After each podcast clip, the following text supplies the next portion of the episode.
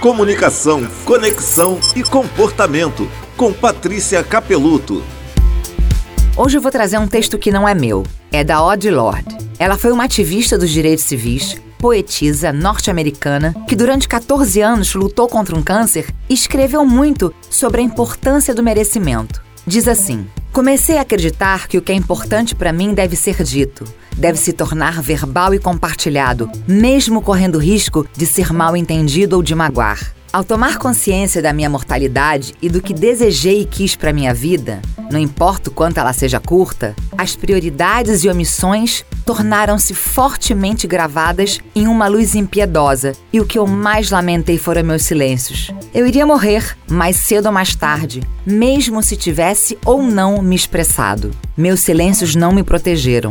Seu silêncio não o protegerá. Podemos aprender a trabalhar e a falar quando estamos com medo, do mesmo modo que aprendemos a trabalhar e falar quando estamos cansados. Você quer entender um pouco mais sobre comunicação? Me segue lá no Instagram, Patrícia Capeluto, que eu te mostro. Comunicação, conexão e comportamento com Patrícia Capeluto.